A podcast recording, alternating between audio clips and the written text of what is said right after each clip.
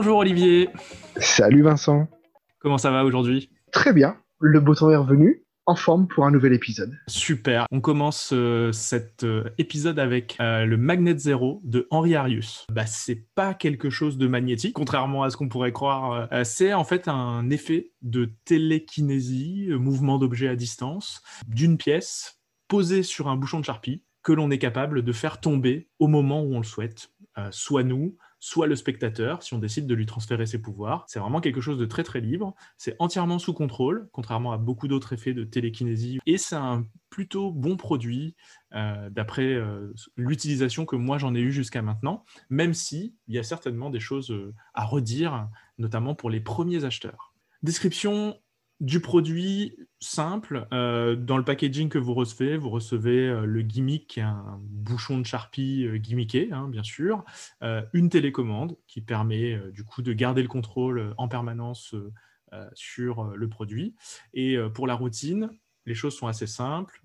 Vous sortez le bouchon de Sharpie, d'un Sharpie, vous le posez sur la table, vous posez une pièce sur le bouchon, vous pouvez par-dessus mettre un verre renversé pour montrer que c'est impossible de souffler sur la pièce, de toucher à distance, d'utiliser des fils, d'utiliser quoi que ce soit qui, permettrait de faire tomber la pièce. Et quand le spectateur le veut, ou quand le magicien le veut, la pièce tombe du bouchon euh, à l'intérieur du verre. Qu'est-ce qui t'a attiré euh, vers ce produit? Alors, ce qui m'a attiré vers ce produit, c'est que j'utilisais déjà un autre effet de, télékinésie avec un Sharpie. J'utilisais Fall de Banachek, qui est un Sharpie qu'on pose en équilibre sur euh, un bord de table, sur un paquet de cartes, sur un verre, peu importe, et qui tombe. Mais euh, c'est un effet qui est compliqué parce qu'il n'est pas sous contrôle. C'est un effet qui demande une temporisation et on est, tributaire de cette temporisation. Mais j'aime bien cet effet de la télékinésie et euh, il y a peu d'effets je trouve, de télékinésie euh, qui sont faciles à faire. Alors, on, connaît tous les PK Touch, euh, mais il y a peu de PK Touch faciles à faire. Et du coup, je voulais quelque chose de plus. J'ai bien aimé l'idée que ce soit faisable euh, facilement, à distance. Il y a même une version où on peut le faire en ligne, où en fait les gens, par Zoom, en fait, vont vont appuyer sur leur écran sur la pièce, en fait, au moment, à l'endroit où ils voient la pièce sur l'écran. Et en fait, au moment où ils touchent leur écran, la pièce tombe. J'aimais cette idée de pouvoir aussi le faire euh, via Zoom. Euh, c'est un truc qui prend pas de place et, euh, vraiment c'est plutôt pas mal. L'autonomie, pour pas vous le cacher, il y a une batterie à l'intérieur, donc l'autonomie est très très bonne. Franchement, il n'y a pas besoin de le recharger souvent. Donc c'est un produit qui, s'utilise assez facilement et assez et, assez naturellement, j'ai envie de dire. Quand on fait de la magie, j'ai toujours un Sharpie avec moi, donc potentiellement je peux le placer un peu n'importe quand. Et c'était assez complémentaire avec la routine que tu avais de Banachek. C'était assez complémentaire, puisque en fait, on peut très bien commencer par faire tomber le stylo et ensuite montrer qu'en prenant un élément du stylo, le capuchon, et un autre élément, une pièce qu'on emprunte, euh, on va pouvoir euh, à ce moment-là réitérer euh, l'expérience, mais dans des conditions encore plus impossibles. Et euh, en ce qui concerne euh, le prix Alors le prix, il est, alors selon les, boutiques, il, il, oscille entre 100 et 120 euros, mais on est autour d'une centaine d'euros, on va dire, pour, euh, pour ce produit-là. Donc c'est un produit qui est relativement élevé en termes de, prix. C'est un produit qui, malheureusement pour ceux qui l'ont acheté très tôt, et qui l'ont précommandé, a posé pas mal de soucis. Il y a eu, il y a eu plusieurs retours des produits qui avaient des problèmes de conception, soit pour la partie télécommande, avec des télécommandes qui du coup déchargeaient la pile quasi instantanément, en tout cas en quelques heures. et donc bah, il fallait changer de pile à chaque fois qu'on voulait l'utiliser, ce qui n'était pas forcément très, très pratique, ou d'autres qui ont eu des problèmes de conception au niveau plutôt du, de la partie gimmick, des problèmes voilà, de, de, fiabilité, en tout cas de, de stabilité d'un élément à l'intérieur qui fait que euh, c'était compliqué de, l'utiliser et de le recharger surtout. Et à chaque fois, euh, il y a eu euh, retour gratuit et renvoi gratuit d'une nouvelle version corrigée, en tout cas par, les marchands français et même par Henri Arius, qui est le créateur, qui fait beaucoup de SAV sur son groupe. Il y a un groupe dédié aux utilisateurs et quand il y a des problèmes, il intervient directement, il fait le nécessaire. Il est très réactif, donc pour le coup, même ceux qui ont eu des problèmes ont toujours réussi à avoir un retour correct je vais me faire un peu l'avocat du diable, mais euh, un Sharpie, un bouchon de Sharpie normal et une pièce magnétique, ça pourrait pas faire l'affaire ou tu vois un avantage supplémentaire? Parce que c'est vrai que 120 euros, ça reste une somme assez conséquente. le vrai, Surtout le pour un seul effet, en fait, j'ai l'impression. Il n'y a, qu'un seul effet, effectivement, hein, tu, tu, peux le refaire plusieurs fois, mais ce sera toujours le même effet. La vraie différence, c'est la distance que tu peux avoir. Pour utiliser une bague magnétique, il va falloir que tu sois au moins à, au moins à 5, 7 cm pour que ton magnétisme soit efficace. Et encore, 7 euh, cm, déjà, tu commences à être loin. Euh, là, tu peux être à 3 mètres, euh, ça fonctionne. Dans le cadre de cette application, toi, tu es totalement satisfait? Honnêtement, ça fait le job. C'est sûr que c'est un effet. C'est 100 euros pour un effet. Pour moi, c'est certainement très cher. Mais je ne vois pas d'effet plus fort que ça, en fait. Le seul moment critique, c'est la mise en jeu de, du gimmick.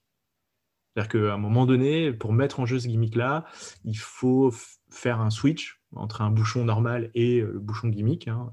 C'est le seul moment critique. Et au moment de la sortie, forcément, si tu veux donner le bouchon à l'examen, ben, il faut que tu refasses la même chose, c'est-à-dire qu'il faut que tu switch out ton gimmick et que tu remettes ton, ton capuchon en jeu. Alors certains vont dire, et il y a un élément qui peut être euh, déstabilisant euh, sur cette routine. Sur le switch qui est proposé par Henri Arius dans la, dans la vidéo, hein, la vidéo fait 36 minutes, je crois, euh, de, vidéo d'explication. Donc, c'est vraiment détaillé, il y a beaucoup de choses, il y a beaucoup de façons de le présenter. Et à un moment donné, effectivement, quand on fait le switch, il y a un élément qui paraît un peu bizarre, c'est qu'on on est censé enlever le, le capuchon de son Sharpie et on range son Sharpie dans sa poche c'est sûr que n'importe qui qui a déjà utilisé un Sharpie sait que c'est une connerie de mettre un Sharpie ouvert dans sa poche. Après, honnêtement, qui est censé s'intéresser au Sharpie qui est dans votre poche? Donc, euh, mis à part le switch du début et de la fin, aucune difficulté technique. Tu lui donnerais une note de combien? Honnêtement, euh, c'est un très bon produit. Si on est sur 10, euh, je vais lui donner, allez, je vais lui donner 8. Ouais, 7 ou 8. Voilà. Pourquoi est-ce que je lui donne pas 10 bah, Parce qu'il y a quand même un peu de travail pour euh, construire une routine, parce que comme ça, euh, c'est un peu faible. Donc il faut travailler quand même un peu une routine autour de ça. Il n'y a pas de, de routines qui sont proposées? En tout cas, pas, pas plus développé que ça en fait. Et peut-être qu'aussi le, le, prix joue euh, un petit peu sur la note. Tu l'aurais payé 20 euros moins cher, tu aurais eu tendance à mettre un 9. le prix euh, joue aussi sur la note, ouais, clairement. Euh. Ok, bah écoute, merci. Ton expérience sur ce produit? Et eh ben, je te propose qu'on passe à la suite parce qu'en plus, j'ai une transition tout trouvée. C'est que ah. avec ce produit, on peut présenter ce produit dans des situations de type effectivement environnement familial, mais aussi de type prestation euh, professionnelle ou prestation social media marketing, donc prestation sur les réseaux sociaux. Donc, ce serait peut-être bien qu'on parle un petit peu des tours et de ce qu'on a le droit ou pas droit de faire avec les tours. C'est un point qui me semble être un, élément qu'on peut discuter.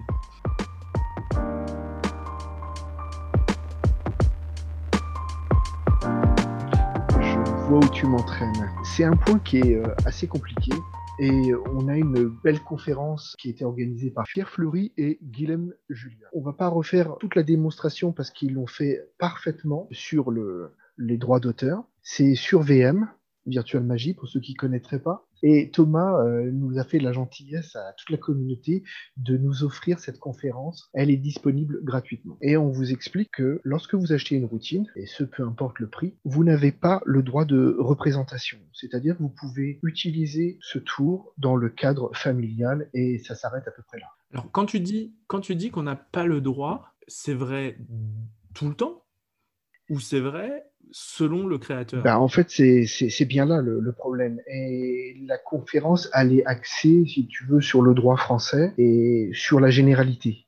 Et après, on voit que dans la, réalité, il y a des exceptions. Pour moi, je ne vais pas remettre en cause la démonstration qui a été faite par ces deux spécialistes, parce qu'elle est tout à fait vraie, mais elle est que du point de vue du créateur, que du point de vue de, la propriété intellectuelle du droit d'auteur. À aucun moment on se place du côté de l'acheteur de celui qui va acquérir le tour. Et souvent, on cite l'exemple du DVD ou du CD, en nous disant, ben, quand vous achetez un DVD ou quand vous achetez de la musique, vous êtes bien conscient que vous ne pouvez pas l'utiliser dans des réunions publiques. C'est un petit peu différent dans le cadre de la magie. Parce que de par nature. Les outils que tu achètes, les accessoires, les routines, tu as envie de les présenter. Et tu peux pas te restreindre aux simples membres de ta famille. Le cercle familial est bien trop restreint. Moi, ce que je voudrais mettre en avant, c'est le code de la consommation dont on a parlé la dernière fois et le fameux article L111-1. Et dans cet article, on vous explique que le droit du consommateur, et c'est pas le droit du consommateur, c'est plutôt l'obligation du vendeur, est de vous informer sur la nature exacte de ce que vous achetez. Et de tout ce qu'il en découle, et notamment de son utilisation. Alors je vais reprendre l'exemple du DVD et du CD. J'ai pris un DVD au hasard et j'ai pris dans ma collection de, CD le premier aussi. Et sur chacun, il est mentionné qu'il est interdit de faire des représentations publiques, de prêter, de louer, enfin toutes les choses que qu'on connaît déjà. Ce qui n'est pas le cas, par exemple, sur la boîte d'un tour de magie. Quand on prend n'importe quelle boîte de tour de magie, j'ai jamais vu, ou en tout cas très rarement vu, un tour sur lequel il était marqué vous n'avez pas le droit de réaliser ce tour dans un spectacle. Ça m'est arrivé l'inverse, des gens qui disent vous avez le droit d'utiliser ça dans le cadre d'un spectacle, vous avez le droit de l'utiliser sur les réseaux sociaux, vous avez le droit de l'utiliser pour votre usage personnel, mais jamais je n'ai vu écrit qu'on n'avait pas le droit de le faire. Eh bien, figure-toi que dans la conférence, on cite un exemple, celui de Dominique Duvivier, qui indiquait dans ses notices clairement que les droits audiovisuels euh, et les représentations étaient interdites. C'est bien, c'est très bien de le préciser, mais c'est euh, contraire à l'esprit de l'article L111-1, parce que cette information, elle devrait être donnée avant. Et à partir du moment où tu sais, alors c'est toi, en ton âme et conscience, tu es bien au courant que cette routine, tu ne pourras pas la montrer en public et tu la feras à tes enfants, à ta femme, à tes parents au mieux, à ton frère peut-être si tu as encore le droit. Ben voilà, on voit bien que c'est un peu trop restrictif. Mais ce qu'on oublie dans cette conférence, ce qui est oublié, c'est que la majorité des, routines qui sont disponibles, bien souvent, elles viennent des États-Unis, de Chine, enfin de différents pays. Et euh, honnêtement, je ne connais pas le droit dans ces pays. Alors on va citer un exemple, Oracle de Rappelle-moi son nom. système de, de Ben Sideman? Merci.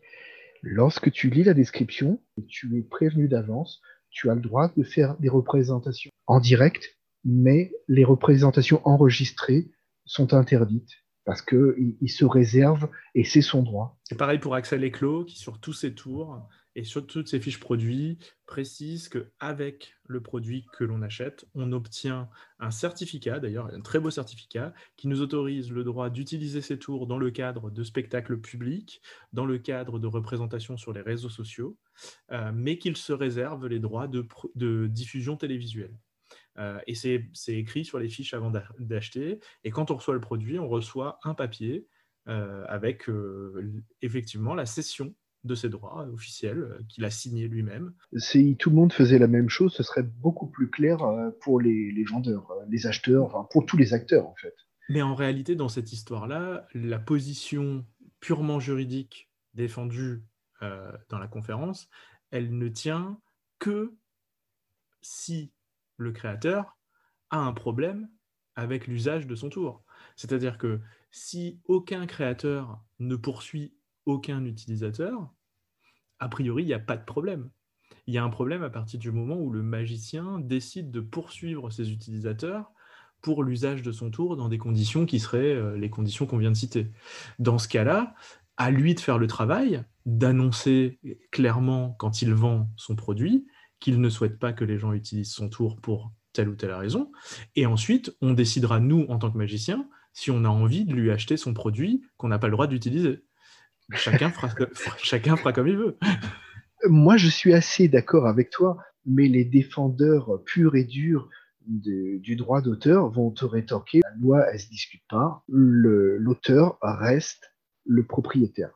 Que ça te plaise ou que ça te plaise pas. là où je suis pas tout à fait d'accord, c'est parce que on se place pas du point de vue du consommateur qui lui a aussi des droits et il a le droit d'être informé. Et si c'est pas clair, d'ailleurs, j'avais lu un, message dans lequel euh, changé avec une avocate spécialiste des droits d'auteur. Et lorsque j'ai évoqué euh, cet article et le fait que le consommateur, lui, n'était pas pris en compte, elle m'a dit oui, que, c'était un point qui était valide. Ce qui euh, complique encore plus la tâche, si tu veux, c'est qu'il y a de nombreuses boutiques qui disent clairement ces accessoires sont faits pour les workers, donc les gens qui vont travailler, les gens qui vont exploiter ça, parce que il n'est pas rare. Tu as bien vu euh, des, lives et des choses comme ça dans lesquelles on te montre un produit et on dit eh, si vous faites du close-up, si vous êtes en restaurant, ça c'est idéal, vous l'avez toujours sur vous. Donc, qu'est-ce que les vendeurs sont en train de nous dire? Les vendeurs sont en train de nous dire qu'on peut l'utiliser alors qu'en fait, on n'a pas le droit de l'utiliser. Ah, ben, a priori, comme ils sont censés être plus informés que nous, ils nous disent qu'ils savent que le créateur nous autorise à l'utiliser dans ces conditions. Donc à partir du moment où la responsabilité est dans celui qui a le plus de connaissances sur le sujet, le consommateur n'étant pas la personne qui a le plus de connaissances sur le sujet, dans le cadre du droit, ça, ça a un impact. Celui qui a le plus de, connaissances est responsable de l'information qu'il transmet à celui qui n'en a pas. Et donc à ce titre-là, si un vendeur vous dit vous pouvez l'utiliser dans tel domaine, eh ben, a priori, on l'achète dans le cadre de ce qui nous a été donné par le vendeur. Donc, soit le vendeur se met à jour.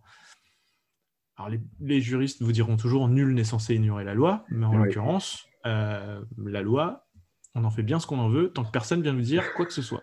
Je suis d'accord avec toi, et on va te dire que le magicien, lorsqu'il concède son droit euh, de reproduction, il ne concède pas son droit de représentation. Et dans la conférence, on parle des, fabricants qui fabriquent des produits alors qu'ils n'ont pas le droit. Et on te dit, bah, toi, le magicien, euh, tu as acheté ça, mais bon, bah, tu t'es fait avoir. Et en gros, euh, c'est pratiquement ta responsabilité. Alors que toi, tu es quand même de bonne foi. Et la bonne foi en droit, euh, ça se prouve, c'est un argument. mais en réalité, en réalité le, vrai sujet derrière ça, c'est que c'est quand même soit les créateurs n'ont pas de problème avec le droit de représentation, et à ce moment-là, bah, il n'y a pas de problème. Soit les, gens qui en ont un vont interdire le droit de représentation et donc doivent le dire. Ils doivent, ils doivent en informer les gens. Donc à partir de là, euh, on sait ce qu'on achète ou ce qu'on n'achète pas. Je veux dire, si on a envie d'acheter quelque chose sur lequel on n'a pas le droit de représentation, bah, libre à chacun d'acheter quelque chose qu'il n'a pas le droit de faire. On est d'accord que la solution la plus simple pour tout le monde, ce serait que systématiquement, on sache oui ou non si le créateur nous donne l'autorisation. Et encore mieux, ça devrait être dit avant l'achat. Et c'est pas quelque chose que tu devrais découvrir après. Mais clairement pas. Tant pis si des gens vont faire des bons de 10 mètres de haut, mais je continue à dire que le droit d'auteur, c'est très bien, et je le, pour ma part, je le respecte, et ben, je demande, en tant que consommateur, à être informé. Mais combien de fois j'ai vu dans des livres, j'ai lu dans des livres, la phrase, vous pouvez euh, intégrer cette routine, vous allez voir, euh, vous allez assurer le succès, vous allez euh, accroître vos gains grâce à cette superbe routine. Donc implicitement dans le livre, il te dit, bah, vous pouvez l'utiliser.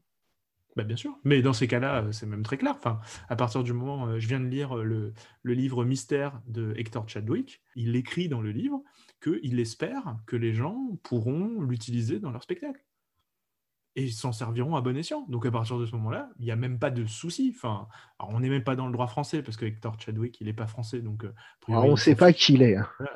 Mais, euh, mais euh, en, réalité, peu importe. on, a, enfin, c'est écrit dans le livre, donc il n'y a pas besoin de se poser plus de questions que ça.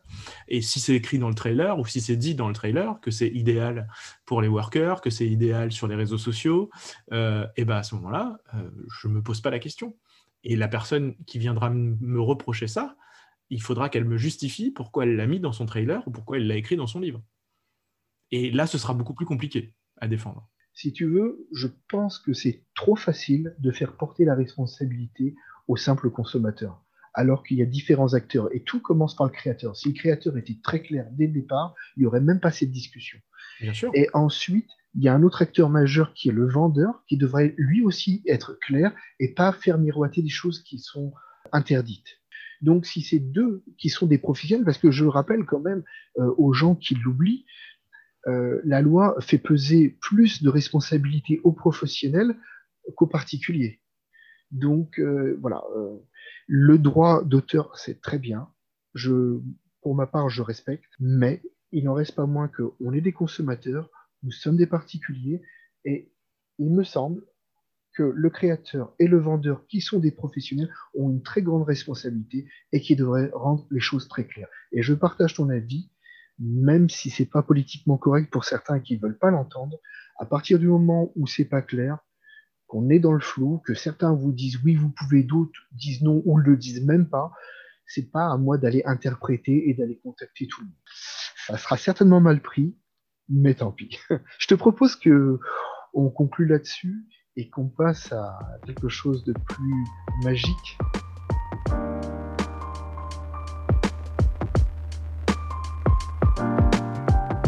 Ellipse, euh, qui est une application d'un français, comme son site ne l'indique pas, puisque son site est entièrement en anglais. Pour ceux qui seraient intéressés par cette application, vous pourrez aller sur ellipse.app, donc e-l-i-p-s.app, pour euh, en découvrir un peu plus sur euh, son prix et, son fonctionnement. Mais je voulais en parler aujourd'hui parce que ça me semble être un, produit vraiment super intéressant qui permet de faire de la magie, on va dire une, forme de magie digitale, mais euh, sans peut-être l'inconvénient de la magie digitale classique qui est qu'on soit dépendant de son téléphone.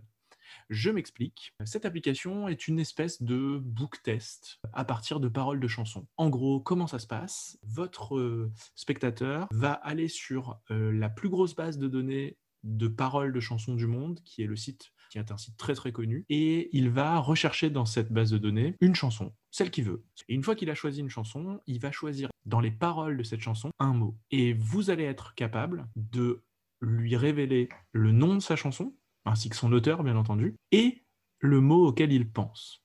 Et ça, sans avoir touché son téléphone, en ayant pu toucher le vôtre, mais sans qu'il y ait de lien entre les deux téléphones ou quoi que ce soit. Le créateur, donc Maxime, propose d'ailleurs plein de modes différents, avec euh, un système d'assistant, d'oreillettes euh, secrètes, avec un système euh, qui utilise euh, un espèce de défi avec le spectateur où vous vous chronométrez pour retrouver son mot, euh, ou avec un système où vous, vous aidez votre spectateur au travers d'un calcul, retrouver son mot.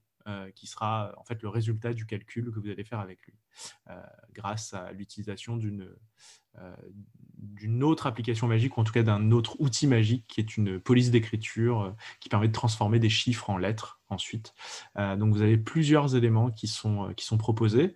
L'application marche sur iOS et Android depuis peu. Ce n'était pas, pas le cas au tout début. et elle est connectable, on va dire ça. Elle est connectable avec d'autres applications et notamment euh, avec des applications qui permettent euh, d'envoyer euh, une prédiction de ce que le spectateur va choisir comme, comme album ou comme, comme chanson. Donc vous pouvez envoyer par exemple un, un email avec une photo avant le début du tour. Et au moment où la personne, vous lui aurez révélé sa chanson et son mot, elle ouvrira l'email et dans l'email, elle verra une photo de votre table de salon avec dessus le CD euh, qu'elle a choisi. Alors, il faut utiliser d'autres applications euh, type Inject ou Architect of Prediction. Ce que j'ai aimé, c'est qu'on est redirigé sur le véritable site. Oui, très souvent, on a affaire à des, fausses applications qui miment, alors certaines peuvent mimer Google ou Wikipédia ou, ou d'autres applications. Là, en fait, on a une toute petite phase de la routine où on est effectivement sur une application euh, qui est une, fausse page Internet, euh, mais ce n'est pas du tout visible euh, pour le, visiteur dans l'URL. Et dès qu'il a fait sa recherche, dès qu'il a cliqué sur la chanson qu'il veut, il est redirigé immédiatement sur le vrai site. Et à partir du moment où il a choisi sa chanson, on n'a plus besoin du faux site, donc il est vraiment sur le vrai site qui, sert à, lire les paroles de chanson. Et dans son historique, il n'y a pas de trace de la précédente URL qui était légèrement différente, mais euh, il faut le savoir, euh, et donc euh, qu'il aurait pu potentiellement voir si, retournait par exemple dans, ses, dans son historique de navigation. Le prix est de 50 euros? Ouais, 50 euros. A priori, pour une application sur laquelle il y a un vrai suivi dans le développement et pas une application qui va être obsolète au bout d'un an, comme, comme pas mal d'applications malheureusement magiques sur les stores, ça nécessite d'être dans ces prix-là. Après, ça peut, euh, ça, peut paraître beaucoup, mais en réalité, si tu regardes bien, c'est moins cher qu'un book test. Oui, non, bien sûr. En tout cas, l'effet est clairement suffisant. En lui-même, euh, l'effet est suffisant parce que tu as une première phase, la révélation de la chanson, une deuxième phase, la révélation du mot, qui prend un peu de temps parce que pour, pour rien cacher, il y a quand même un système, euh, j'ai envie de dire, de, on va dire de pêche. Voilà, on a besoin d'aller un peu à la pêche à l'info pour, pour arriver à retomber sur nos pattes. Mais honnêtement, les deux les deux processus sont très crédibles. Euh, et il faut préciser que en plus de l'application, il y a un groupe sur Facebook euh, de tous les utilisateurs de l'application. Et il y a énormément d'échanges. Il y a déjà des améliorations de l'application qui ont été soumises, qui ont été prises en compte euh, par, par le créateur. il y a des choses qui sont potentiellement dans, sa, dans son plan de développement de son application qui va intégrer au fur et à mesure, qui va, qui va faire évoluer l'application. Euh, et il y a beaucoup de partage de, possibilités, notamment euh, un des points critiques de la routine, c'est euh, le, moment où la personne doit aller sur le site pour euh, rechercher, rechercher sa chanson. et il y a quelqu'un qui a proposé une technique qui est vraiment très très intelligente et super facile, qui est en utilisant une carte, une carte NFC. donc une carte avec une puce NFC dedans. Et en fait, il suffit d'approcher la carte du téléphone de la personne et ça va automatiquement charger l'URL de votre page de recherche. Et en gros, il a camouflé ça dans une espèce de carte de fidélité euh, entre la FNAC et, le site, euh, entre guillemets, euh, en question. Et du coup, c'est une carte qui est vraiment crédible et que vous pouvez du coup euh, euh, mettre sous le, sous, le, sous le téléphone ou sur le téléphone pour, pour en renvoyer vers l'URL. Et dessus, il a rajouté un flash code aussi qui permet pour les gens qui n'ont pas de NFC de flasher le, code, le code barre et, et d'être redirigé vers la bonne URL. Donc, c'est des, des petites astuces, des petits tips que les gens s'échangent et qui, sont, qui sont vraiment sympas tu as énuméré euh, trois possibilités de présenter euh, la routine. Quelle est ta version préférée? C'est celle avec une oreillette, euh, parce que ben, j'ai besoin de rien en fait. Il n'y a rien n'est visible, mais c'est pas la version la plus simple à faire parce qu'il faut une oreillette. Et donc la version que je fais le plus souvent, c'est la version avec le, système de défi contre le temps. Donc on joue avec une, un chronomètre où on doit retrouver le plus rapidement possible le mot auquel il pense avec le moins de questions possible. Et je trouve que c'est un super truc pour faire un book test sans book test. Franchement, c'est un book test de poche, un book test de, téléphone. Ce que tu viens de dire, ça m'a évoqué une idée. Lorsque tu prends un, mot comme ça au hasard dans un livre, c'est assez impersonnel. Alors que choisir une chanson, peut y avoir une histoire derrière. C'est ça. Ouais, je, trouve que l'application, elle, elle, offre une grosse palette de possibilités. Eh bien, écoute, c'est une belle découverte.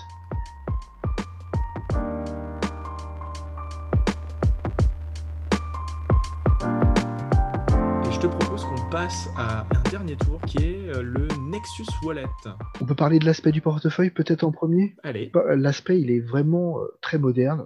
J'imagine que vous l'avez beaucoup entendu parce que c'est un produit dont on parle énormément. Ce qui m'a vraiment attiré dans ce produit, c'est le fait que il soit d'un seul tenant, si j'ose dire, et qu'on l'ouvre pas comme un portefeuille classique. Lorsque tu as demandé à ton spectateur d'écrire une information sur une carte, que tu la ranges dans son emplacement, a priori, pour les spectateurs, il n'y a plus moyen de, de voir quoi que ce soit parce que le portefeuille ne s'ouvre pas.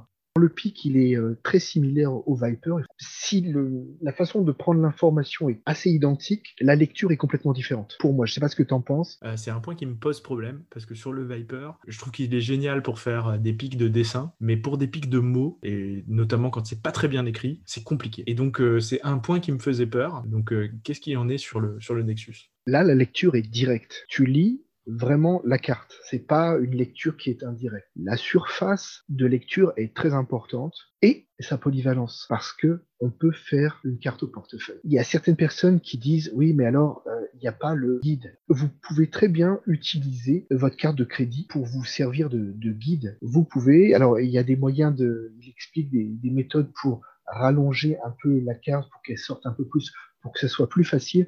Mais honnêtement, là, je l'ai dans les mains. La carte, je peux te la montrer à l'écran, elle rentre, mais vraiment très facilement. Alors là, la vidéo aussi, euh, il faut absolument en parler. 3h52, euh, pratiquement 4 heures de vidéo. C'est 4 heures de vidéo c'est pas mal. C'est un pavé un peu difficile à digérer, je dois bien avouer. Donc il faut s'y reprendre à plusieurs fois, il faut y aller par étapes. Voilà, donc ça c'est le deuxième élément. En troisième lieu, il a un petit avantage, donc c'est la pince qui est réversible, mais ça je ne vais pas m'attarder dessus, mais qui vous permet de faire un OTL, Out to Lunch. Je dois bien avouer que je, connais l'OTL, mais je ne suis pas très fan de la méthode classique, c'est-à-dire avec un, élastique autour de vos cartes. Euh, je ne me vois pas consacrer un portefeuille exclusivement à cet effet, donc du coup c'est quelque chose que j'ai jamais vraiment présenté. Et là, eh ben, c'est un petit plus je dis pas que je le présenterai tout le temps, mais c'est une option qui est présente sur mon portefeuille et qui va m'encourager, si tu veux, à présenter un, un OTM. Ensuite, bah, la dernière option, c'est la fameuse disparition et transposition d'un permis de conduire. En France, ce serait pas possible, il faudrait se diriger vers euh, un autre support. C'est une, une, carte de crédit, non? Une carte de crédit. Euh, mais disons que là, il y a. La carte vitale alors. une carte vitale, oui, oui, oui, une carte vitale. Pourquoi pas? Surtout que maintenant, elles sont avec photo. Donc euh, mm. la transposition euh, serait bien flagrante avec la photo. La routine est bien faite, mais je suis pas vraiment sûr de l'utiliser. Parce que en plus, le fait que vous soyez chargé avec ce gimmick supplémentaire, ça vous empêche de faire euh, votre pic. Oui, c'est ce que j'allais dire. Par rapport à toutes ces fonctions, c'est un peu toujours le problème des, portefeuilles. On peut tout utiliser euh, sans trop avoir à faire de préparation ou, ou de trucs chelous avant, après.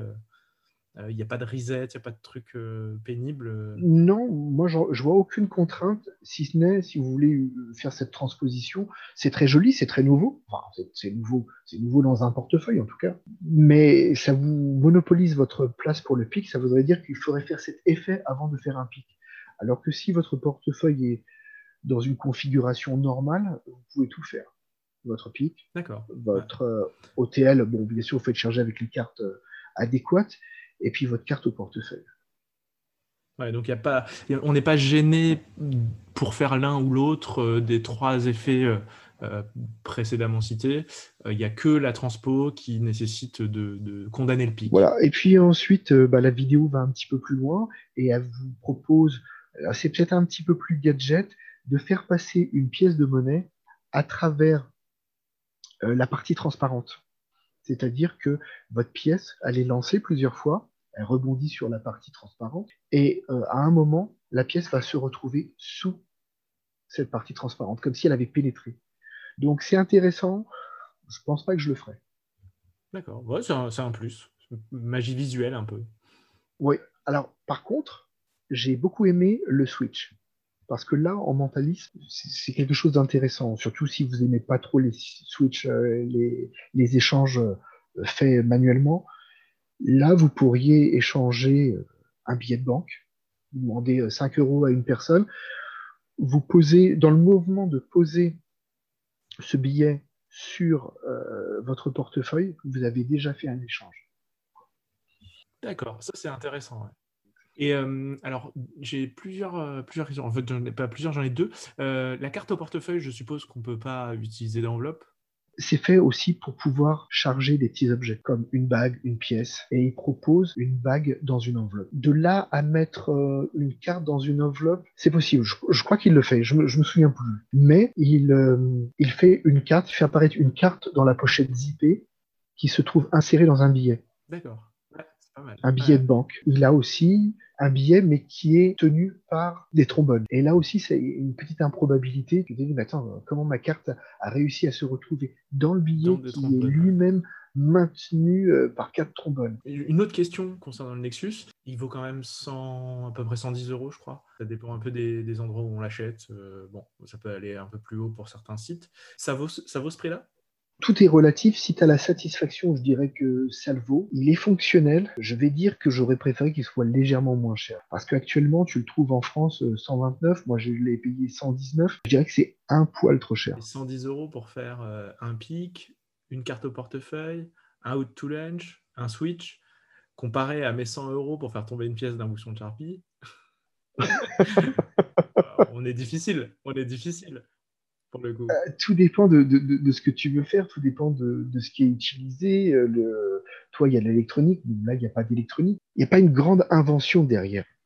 Mais la combinaison a été super bien faite. J'ai l'impression que sa force, c'est vraiment d'avoir euh, pris quelques effets, trois effets phares, le, euh, ou quatre avec le, Switch, et de les avoir bien imbriqués, parce que c'est un peu souvent le problème dans les portefeuilles, quand tu as plein d'effets, c'est pas toujours bien imbriqué, c'est compliqué, si tu en fais un, tu peux pas faire l'autre. Là, j'ai l'impression que c'est quand même plutôt logiquement pensé pour que euh, tu sois gêné par rien, en fait. Euh, voilà, tu, tu, veux en impromptu faire un pic, tu fais un pic, tu veux faire une carte au portefeuille, tu fais ta carte au portefeuille, t'as pas de prépa, J'aurais deux petits reproches à faire. La surface euh, vitrée ne permet pas de mettre une carte à jouer. C'est légèrement trop petit. Ensuite, pour introduire une carte dans le portefeuille, comme je disais, il n'y a pas trop de soucis. Par contre, lorsque tu ouvres le zip, il faut bien descendre la carte avant de la faire pivoter pour la sortir. Donc si ça avait été légèrement plus grand, ça aurait été euh, parfait. Ben, je pense que c'est une bonne conclusion pour ce troisième épisode. Euh, merci beaucoup Olivier.